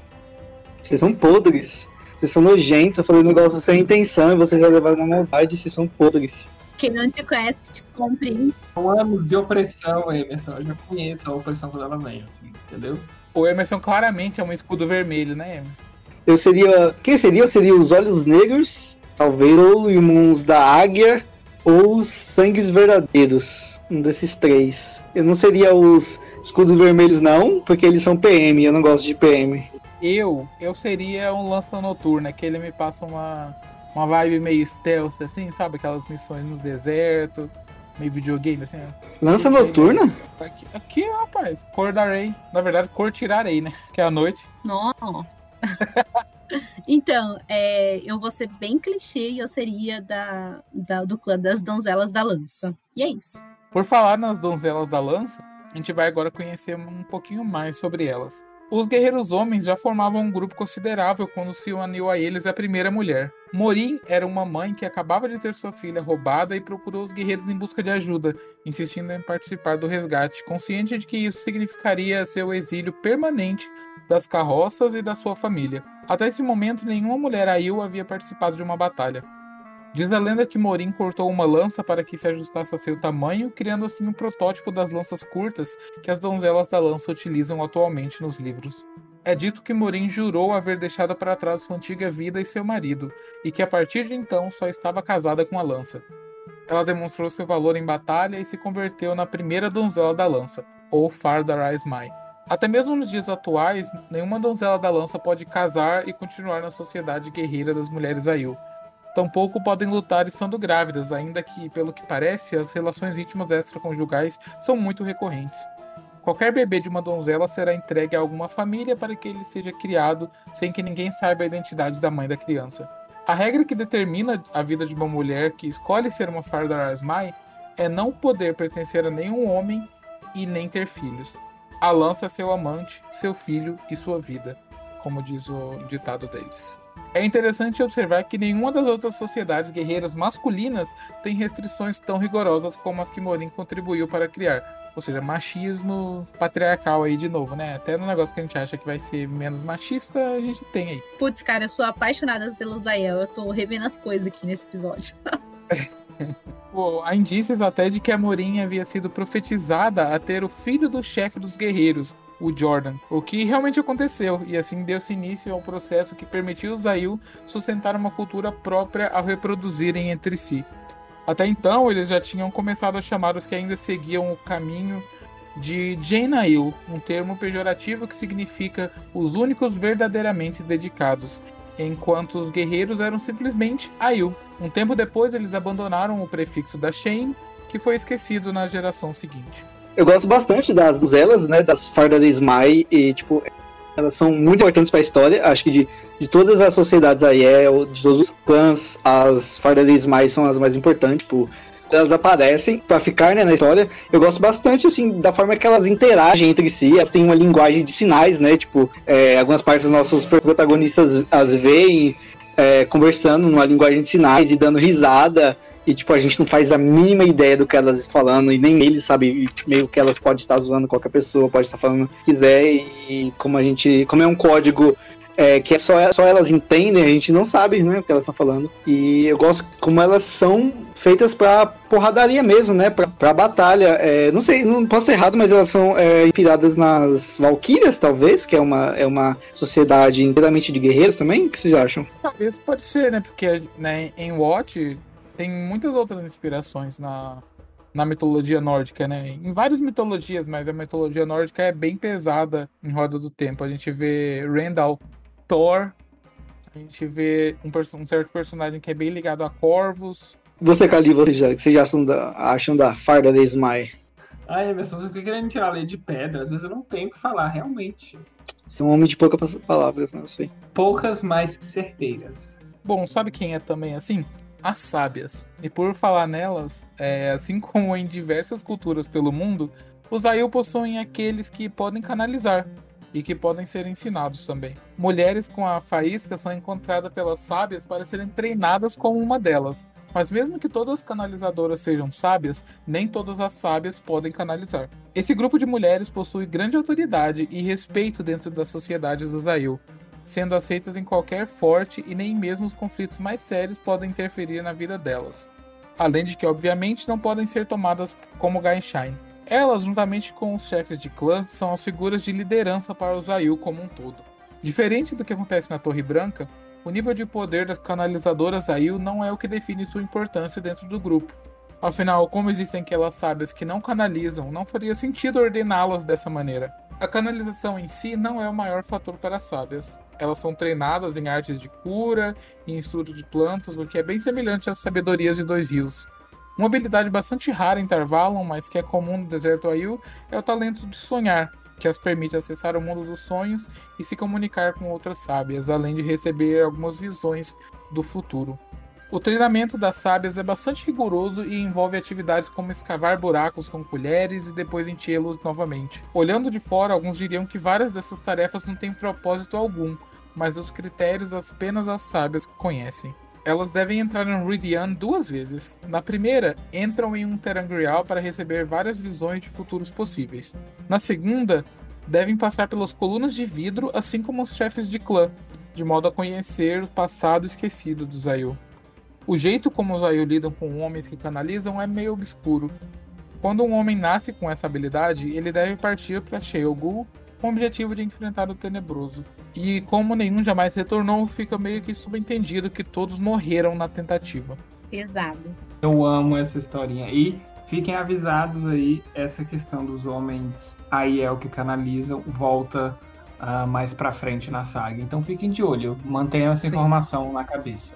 Caralho! É porque eu não fiquei com ela na cabeça e eu fiquei boiandaço na hora que eu li os últimos livros. É, eu acho legal essa parte das sábias, né? Como, tipo, como um treinamento para se tornar uma sábia tem muitas similaridades, né? Com o treinamento da Sedai, tipo, aqui fala que, que ela tem que cavar buraco, depois encher, tipo, as, as aceitas, né, é, da torre. Aceitas ou noviças? Noviças. Elas têm que ficar limpando o chão, né, louça e ficar fazendo esse tipo de, de trabalho mais pesado. A mesma coisa com as sábias. Então, assim, para se tornar uma sábia e para se tornar uma, a Isedai é, tem, todo, tem todo um treinamento que é bem similar entre si. E ambos grupos, né? Tipo, de diferentes povos, eles também têm mesmo, eh, mesmo autoridade respeito, né, dentro da sua sociedade. E acho legal, é, só que as, as sábias, elas não têm o mesmo tipo de treinamento com o poder, né, tipo, não é o mesmo foco que as Aes Sedai têm. As, como o Luan falou, as sábias, têm treinamento mais sobre sonhos e tal, sabe? Elas são mais habilidosas que as Aes Sedai, no caso, é, nesse quesito. Enquanto as Aes Sedai, elas são mais fortes no poder do poder único, né, em, são mais habilidosas é, nas texturas e são mais perigosas.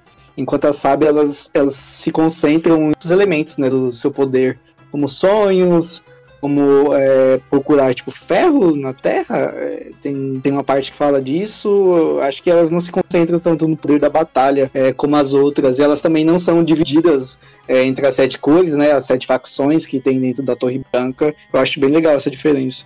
Só que eu queria que elas fossem, tipo, bem mais fortes do que elas realmente são, assim, sabe? Uma das coisas que eu mais gosto, né, é, com relação às sábias, é que a hierarquia delas não é feita através do poder, né? E não significa que quem é mais poderoso é mais sábio. Eu acho que condiz muito, né, com elas. Tanto é que a gente tem na saga principal, inclusive, uma das líderes das sábias é justamente uma mulher que não é capaz de canalizar. Esqueci o nome dela agora. Sim, eu acho bem legal também, tipo, pra ser sábio, sábia, não necessariamente você precisa canalizar, tipo assim, isso é, tipo, muito, muito, muito legal, porque o mesmo não acontece com a Aes Sedai. Se a Aes Sedai você tem que canalizar, você tem que passar, você tem que deixar de ser noviça, depois tem que virar seita, depois tem o teste de Aes Sedai, sabe, muitas não conseguem. É, também gosto dessa, dessa parte é, do treinamento, né, é, na parte do Hidean, de Hidean, que é parecido com é, os testes, né, de aceita, noviça e a Sedai, que no caso tem que passar por dois triangular, né, nas duas sociedades, tanto nas sábias quanto as Sedai. Tem futuros possíveis, né, e só que é, muda a parte porque na verdade as sábias elas têm visões e tem o segredo que, ela, que elas recebem é, do Ridian, do seu povo, né, que tem a ver com o seu sangue, já com a Sedai já não tem é, isso. É mais sobre diferentes visões e você enfrentar os seus medos, sabe? E fazer escolhas difíceis. Então eu gosto dessa diferença dos testes, acho bem interessante. Inclusive, né, vou falar aqui porque a gente já tá colocando spoilers, né, até o quarto livro. E eu acho que uma das coisas que mais contribuiu com a Egwene, sabe, dela ter amadurecido tão rápido, é por ela ter passado por esse treinamento com as sábias, sabe? Eu acho que esse treinamento com as sábias, ele é muito mais complexo, sabe, do que o treinamento com as Aes Sedai. Acho que é por isso isso contribuiu com que ela amadurecesse ainda mais rápido. Bom, a gente está quase chegando no final do episódio e novamente a gente se aproxima aí da história principal, que se passa então na Nova Era. Com o fim da Guerra dos 100 Anos, é, teve um tempo de relativa paz que durou quase um milênio, né? Milagre nessa terra. Claro que houveram confrontos e disputas entre as nações, mas o índice populacional é, diminuiu tanto que raramente as disputas tinham a ver com expansão territorial. É, em 509 da Nova Era, os Aiel, então, já eram conhecidos como o povo misterioso e implacável que se mantinha isolado do resto do mundo. Eles concederam a Carlin o direito de cruzar o deserto Aiel, também presentearam, né, com Avendoraldeira, uma muda da árvore Avendesora, né, a árvore da vida. Os Aiel disseram aos Carienos que portassem um estandarte com a folha de Avendesora e somente armas para defender-se, né, ao cruzar o deserto. O livre trânsito pelo deserto deu acesso aos mercadores carienos de sedas e outras mercadorias pouco comuns que só podiam ser obtidas em outras terras situadas do outro lado do deserto. Nos últimos anos, foi descoberto que os Aiel possuíam uma razão muito importante para presentear então Carien com a Vendoraldeira. Durante a ruptura do mundo, os antepassados dos Carienos ajudaram os antepassados dos Aiels e quando souberam que eram os carienos, né, então Zaiel saudou sua dívida de honra. Só que os Zaiel simplesmente não acharam necessário explicar aos habitantes das terras úmidas que estavam então pagando o um antigo favor. É a famosa falta de comunicação. A entrada de mercadorias de Shara não só fez de Karen uma nação próspera, mas também enriqueceu os países vizinhos. Pela primeira vez, o continente teria uma fonte de mercadorias que pudessem competir com as mercadorias do povo do mar. Com a chegada do fim do milênio, as outras nações também tinham seus problemas, porque havia muita tensão e tramas políticas ali, como o famoso jogo das casas rolando entre elas. Inclusive, em meio a conspirações para ser destronado de Karin, Laman tramou suas próprias intrigas para contra-atacar. Foi aí então que ele ordenou que a Vendoraldeira fosse cortada para que dela fosse feito um trono que jamais pudesse ser copiado.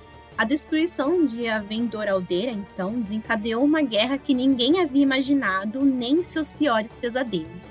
No fim da primavera de 976, dezenas de milhares de Aiels cruzaram a Muralha do Dragão para atacar Karien. Para o povo de Karien, parecia que todo o povo Aiel havia caído sob eles, né? Mas, na verdade, somente quatro clãs cruzaram a Muralha do Dragão: os Nakai, os Rain, os Tardar e os Shara. Quem os comandava era Janduin, um Tarda das Montanhas de Ferro e chefe dos Tarda Aiel. Os Aiel haviam tomado conhecimento do feito de Laman e queria castigar o assassino da árvore pelo seu crime. Porém, essa informação só foi conhecida muitos anos depois. Gente, é muita falta de comunicação. A invasão a Yel chegou a Caim, tomou a capital e a queimou poucos meses após cruzar a Muralha do Dragão.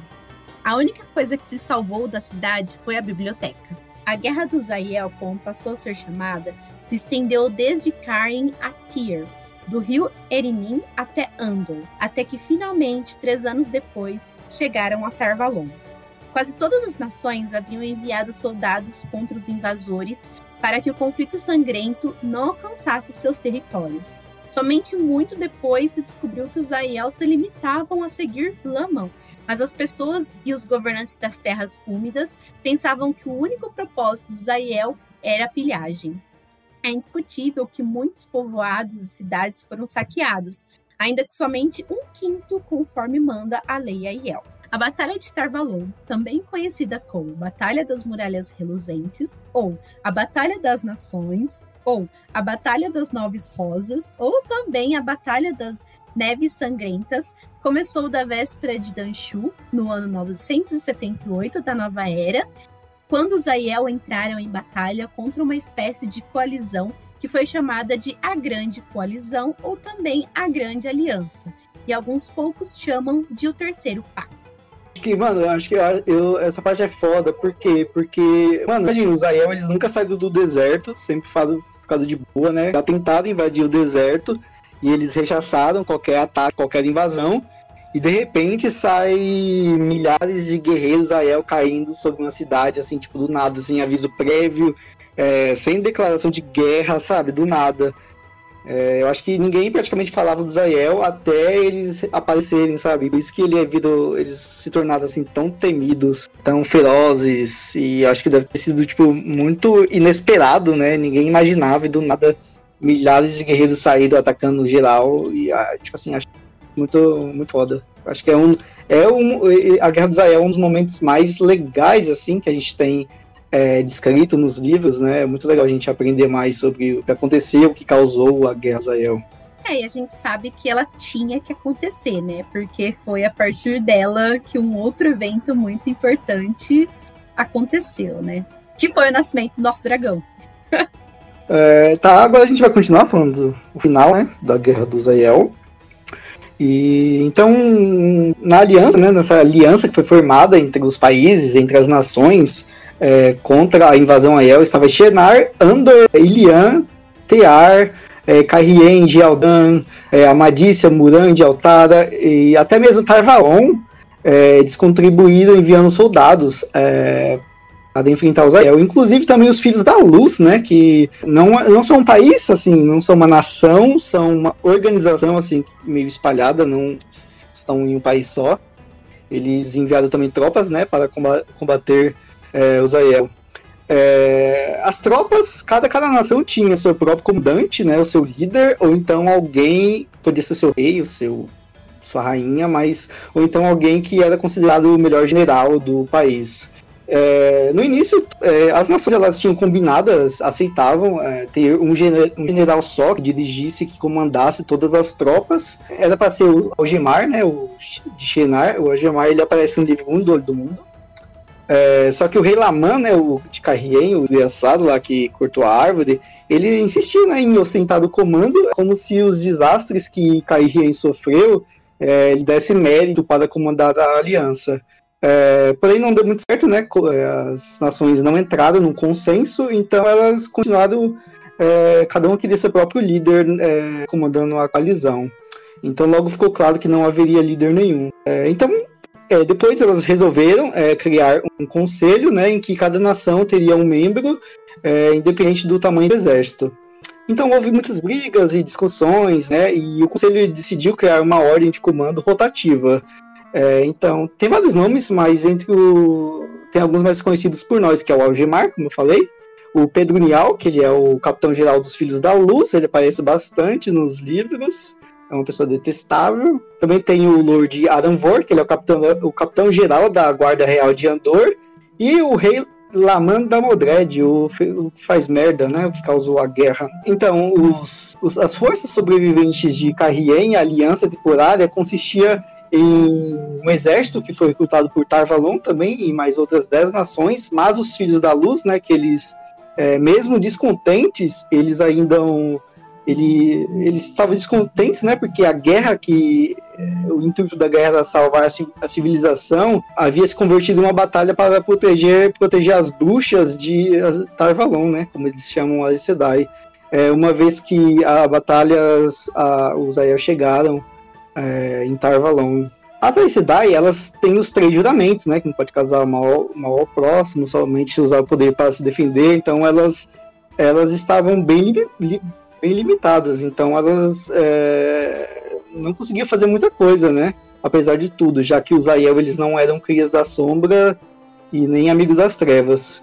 É, essa coalizão juntou mais ou menos cerca de 150 mil homens e foi desde a época de Arthur Asa de Gavião que não havia uma coalizão com esse número de soldados. Já os Aiel, eles possuíam algo entre 70 e 80 mil guerreiros, né? Então eles tinham metade do número dos soldados que a aliança possuía. Na véspera de Danshu, né? O primeiro de três dias de intensas batalhas às margens do rio Erenin, né? Eles queriam impedir que os Aiel é, invadissem Tarvalon.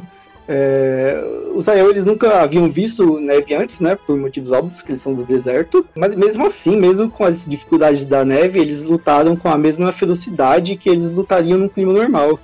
É, então, os ataques pelos flancos e as, in, as investidas intermitentes é, mantiveram a aliança na defensiva. Então, as nevadas ficaram mais fortes na manhã, na manhã do dia seguinte, é, mas amenizadas na última hora. É, e o resto da batalha teve lugar sob um profundo manto branco embaixo de um céu luminoso. E no terceiro dia, é, os Aiel conseguiram é, atingir o seu propósito, que foi matar o rei Laman, né? E durante a noite eles re reuniram toda a sua força na parte oriental do rio é, Irim, onde depois eles roubaram os barcos dos mercadores, né? Só que devido à sua é, inexperiência com barcos e rios, eles quase se afundaram. Então eles decidiram voltar para casa, para o deserto, né? E então marcharam para o leste.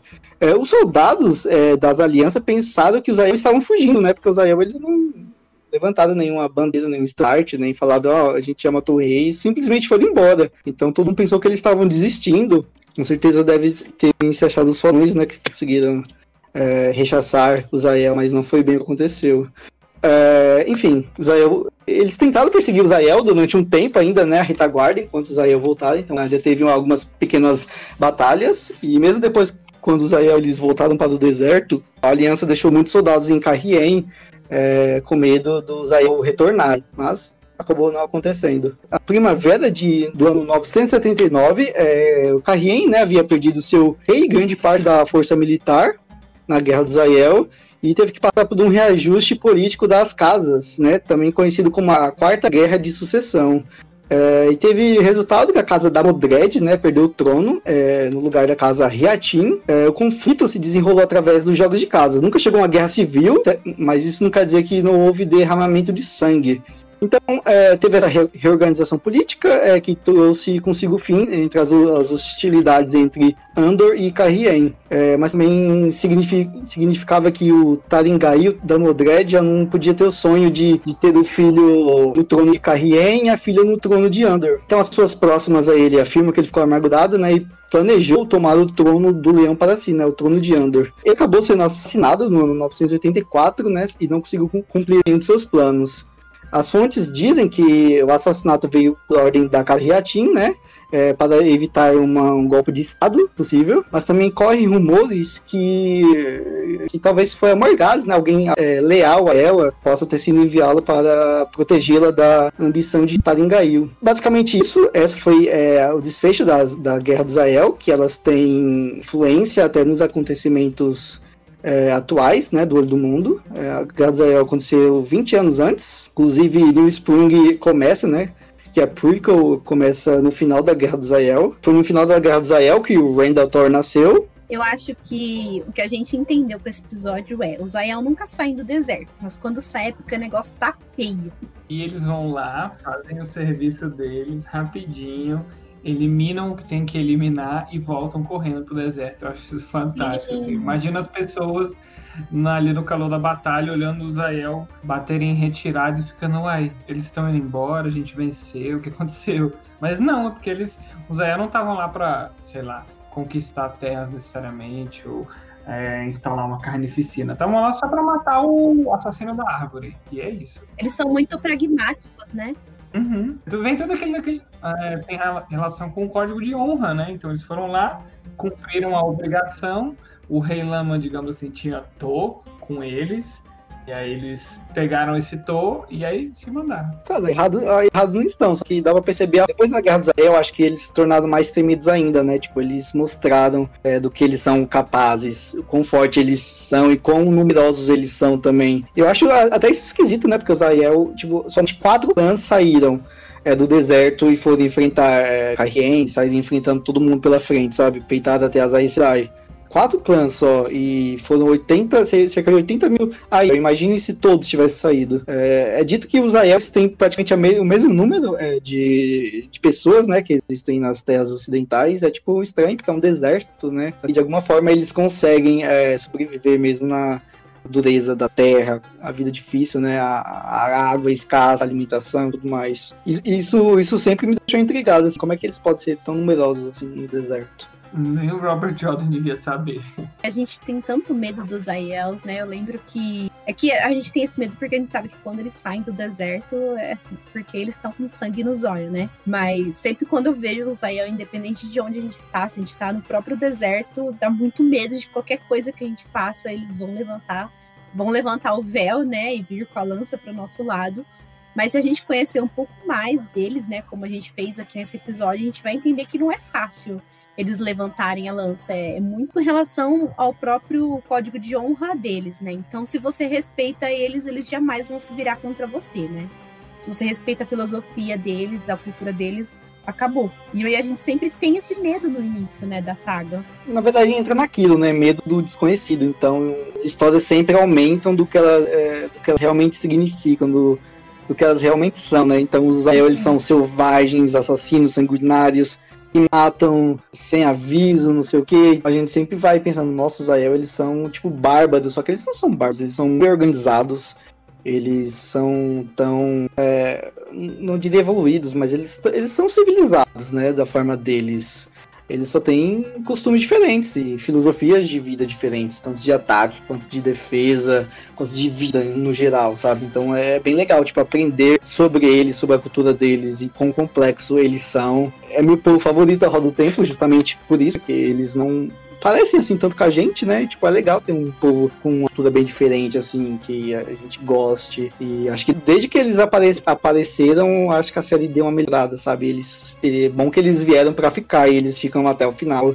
Eles são hiper mega importantes, eles estão nas profecias. O nosso protagonista faz parte deles, né? Tem o sangue deles, embora não tenha sido criado por eles. Então os Aiel, eles são incríveis. Eu gosto muito deles. Será que o Randy, ele é algum descendente daquelas pessoas é, que ele viu em Riddle lá? É porque, assim, a história é, do Zaiel, ela é contada para todo mundo de uma forma diferente, né? Isso aí, literalmente sim, porque mais para frente tem outra pessoa que passa por um sistema parecido, que é só que é pro futuro, e é os ascendentes daquela pessoa. Então, Logo, a gente pode interpretar que quando é pro passado também é da pessoa, entendeu?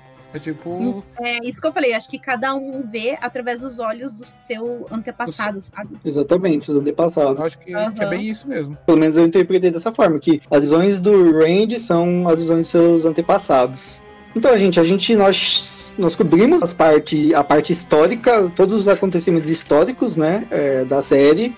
É, a Garzael acontece cerca de 20 anos antes do, do mundo, né? Então a gente já cobriu essa parte, então o ele já nasceu, obviamente a gente não falou é, disso, a gente não falou sobre, sobre a visão que uma cidade teve, que o dragão renasceu, a gente vai deixar isso para outra hora. É, então, depois da Guerra de Zael, acontece algumas coisas, tipo o Logan, ele se proclama o dragão renascido mais pra frente, sabe? A gente tem alguns outro falso dragão aparecendo, tem algumas guerras acontecendo, até a história começar e a gente conhecer é, os nossos protagonistas e a jornada começar. É, no próximo episódio a gente vai fazer um episódio, a gente vai falar sobre o Shaoshan, que é uma cultura, é outro povo, né, que é uma cultura bem diferente, eu não gosto deles. Vai ser um monólogo, porque o Kali vai participar sozinho. Esse episódio está sendo gravado dia 3 de janeiro e tá, hoje começou uma leitura do Olho do Mundo, né, na, a hashtag no Twitter é Tecendo a Roda, a Gisele, que está organizando, junto com a Tamires do dos Sonhos, e a Jéssica. Qual é o nome da Jéssica mesmo, Gisele? É o Gé Vasques. E ela tem um Instagram que é Gé Lendo. Então participem lá, é, tem um grupo de leitura no Telegram. Tecendo a roda, não sei se as pessoas procurando assim no Telegram elas encontram, mas basicamente é, eu fiz um vídeo no meu canal, gente, que é a Audição Literária, e lá eu deixei todas as informações, tem link também. A gente pode deixar, acho que até aqui, no nosso episódio também, o link lá para quem quiser ir lá, conversar, reler com a gente, ou só bater papo mesmo. O pessoal tá muito, muito empolgado. Hoje é o primeiro dia de leitura e tem mais de 500 mensagens lá. então eu tô adorando ver o tanto de gente que tá empolgada. Tem quase 400 pessoas participando. Como é que vai ser essa leitura? Vai ser só do meu livro? Vai ser dos outros? Como é que vai funcionar? Vocês vão fazer qual? Então, gente, a ideia é que seja feita essa leitura, então, nos primeiros seis meses agora de 2021. É, um mês para cada livro, né? Só que como vocês sabem, né? A partir do quarto livro, que é a Ascensão da Pessoa, são maiores. Então a tendência é a gente aumentar. Então, ao invés de um mês, ser 40 dias para leitura. Isso, assim, a gente vai adequando, então, conforme o pessoal achar melhor, né? Então, tem o grupo de leitura. Cada mês, então, um livro começa janeiro com o Olho do Mundo e ao final de cada leitura a gente também vai fazer uma live. A gente vai colocar as informações aí um pouquinho mais para frente, como vai ser o dia certinho para a gente conseguir discutir todo mundo junto, então, sobre essa série quem sabe fazer um hypezinho aí para a série de TV que está chegando. Inclusive, então ontem eu comecei a leitura, a releitura de Olho do Mundo, né? Eu li só o prólogo. Eu acho que essa é a parte que eu mais li da Roda do Tempo. Essa e a parte de Riordan, né? Que a gente falou aqui no episódio, né? Porque eu já li ela várias vezes também. E eu acho que é, sei lá, a quinta ou sexta vez que eu leio esse prólogo e acho que eu já sei ele de cor. E é incrível quando você já sabe um pouco mais da história, né? Como, por exemplo, eu que estou estudando constantemente para fazer o podcast e já estou no sexto livro. E aí, quando eu volto e leio, ele faz muito, mas muito sentido, sabe? Então, para todas as pessoas que estão começando agora, e, leem o prólogo e não entendem nada, calma que uma hora a gente chega lá e vocês vão acabar entendendo. E quando você entende, ele fica cada vez mais incrível. Eu reli ontem o, o prólogo do no audiobook. Eu não gostei muito de, audio, audiobook, embora eu goste do Michael Kramer, na, na, na, ele narra a história de Archive, só que eu gostei é, da narração dele em Wheel of Time, não curti muito, pelo menos o primeiro livro, sei lá, achei meio, meio estranho, só não gostei muito não. Nem parece que é ele, sei lá. Só que eu li o prólogo, eu tava pensando em reler, só que, cara, já li o Olho do Mundo duas vezes, eu não sei se eu vou participar da leitura, acho que eu só ler uns trechos e ver o pessoal comentando, por motivos de que eu tenho coisa na fila e não posso ficar relendo, mas é muito legal ver o pessoal, tipo, começando a série, sabe, é, acompanhar a opinião deles, é, foda que o grupo tem 400 pessoas, mano, e cada vez que eu olho tem 500 mensagens e é foda às vezes de acompanhar, mas bem legal quando esse, esse episódio for lançado ainda, o livro vai estar durante a leitura conjunta ainda, né? Acho que só vai terminar no final do mês, se não me engano. E aí ainda dá tempo de quem não estiver participando participar, ou pelo menos acompanhar. E é isso. Tem muita gente que tava já lendo o primeiro livro e tá esperando, sabe, para poder ler junto, ou que já tinha até ido até o segundo livro e tá esperando para continuar lendo a partir de março, sabe? Então, fica o convite, se você ainda não leu nenhum livro, ou se você começou a ler algum, tá precisando aí de um incentivozinho, vem ler com a gente. Então, independente do mês. Então é isso, gente. Eu espero que vocês tenham gostado desse episódio aqui sobre a cultura do Zayel, a guerra do Zayel e tudo mais. E finalmente a gente chegou nos acontecimentos atuais. A gente vai ter mais dois episódios que a gente vai falar sobre episódios temáticos, né? É, e depois a gente vai começar a falar realmente é, dos livros, né? O Olho do Mundo e tal. A gente não sabe como a gente vai fazer os episódios, é, se a gente vai fazer por arcos ou um episódio por livro, que acho que não daria muito certo, a gente está estudando como a gente vai fazer ainda. É, mas enfim, espero que vocês tenham gostado desse episódio. É, espero que vocês estejam lendo bastante e que a luz esteja com vocês e que vocês sempre encontrem água e sombra em seu caminho. E tchau!